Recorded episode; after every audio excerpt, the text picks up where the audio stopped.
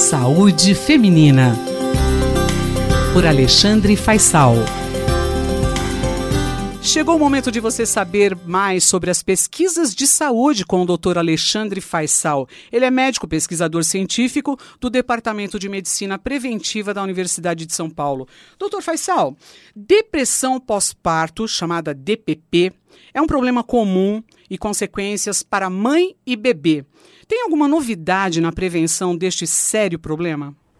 Tem sim, Miriam, mas antes vamos destacar que, de fato, a depressão pós-parto é um problema gravíssimo de saúde pública, tem sequelas de médio e longo prazo para o binômio mãe e bebê, algum impacto importante, inclusive para o desenvolvimento neuropsicomotor e psicossocial da criança. Alguns estudos sugerem que até 24% das mulheres e 10% dos maridos, dos homens, sofram de sintomas depressivos nesse período ao redor da gravidez e do pós-parto. Então, de fato, é muito importante desenvolver estratégias efetivas, né, pre preventivas, para a ocorrência de depressão pós-parto. E aí tem muitas estratégias, muitas possibilidades de intervenção com esse intuito de prevenção. Tem mais para a mulher e menos para o pai. Mas saiu uma novidade, sim, que é um estudo liderado pela, por pesquisadores da Universidade de Hong Kong, que eles procuraram avaliar uma intervenção cognitiva comportamental com o intuito de prevenção da DPP, da depressão pós-parto. Então é um ensaio clínico randomizado, com participação de três hospitais públicas e várias clínicas obstétricas. Para poder dar conta disso, eles ofereceram a intervenção psicossocial, que eu já vou falar dela, para 134 casais é, isoladamente é, e para gestantes também isoladamente. Então, eles ofereceram para os casais e para gestantes. E um terceiro grupo recebeu um tratamento padrão habitual é, de pré-natal. Essas intervenções consistiam de sessão de três horas é, de discussão, de bate-papo, tinham duas sessões adicionais de acompanhamento telefônico após o parto de 30 minutos, e nesse bate-papo se falava da gravidez, dos estressores da gravidez, dos modos de enfrentar os problemas, a, da comunicação com o parceiro, enfim, uma série de, de estratégias cognitivo-comportamentais para ver se essa mulher tinha menor chance de envolver depressão pós-parto.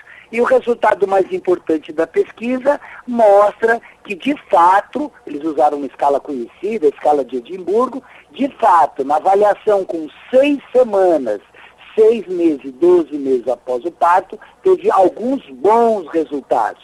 Não todos, mas alguns bons. Em particular, com seis semanas, houve uma redução dos sintomas depressivos para as mães que participaram juntamente com seus maridos, na comparação com aquelas mães que participaram sozinhas e aquelas mães que não receberam qualquer tipo de, de atenção especial. A má notícia é que o tratamento não surtiu efeito com 6 e 12 meses. E também não foi tão significativo para os papais. Foi mais importante para as mães nas primeiras seis semanas após o parto. E doutor Faisal, como que a gente pode explicar os resultados e também qual mensagem para que a gente possa orientar os casais grávidos? É, bom, a, a explicação dos autores é que, eventualmente, é, a intervenção possa ter algum benefício de fato limitado às primeiras semanas, mas ela não se sustenta e ela não tem efeitos tardios, seis meses, doze meses após parto. Isso, de fato, é uma, uma, observação comum nesses estudos que procuram abordar e tratar a depressão.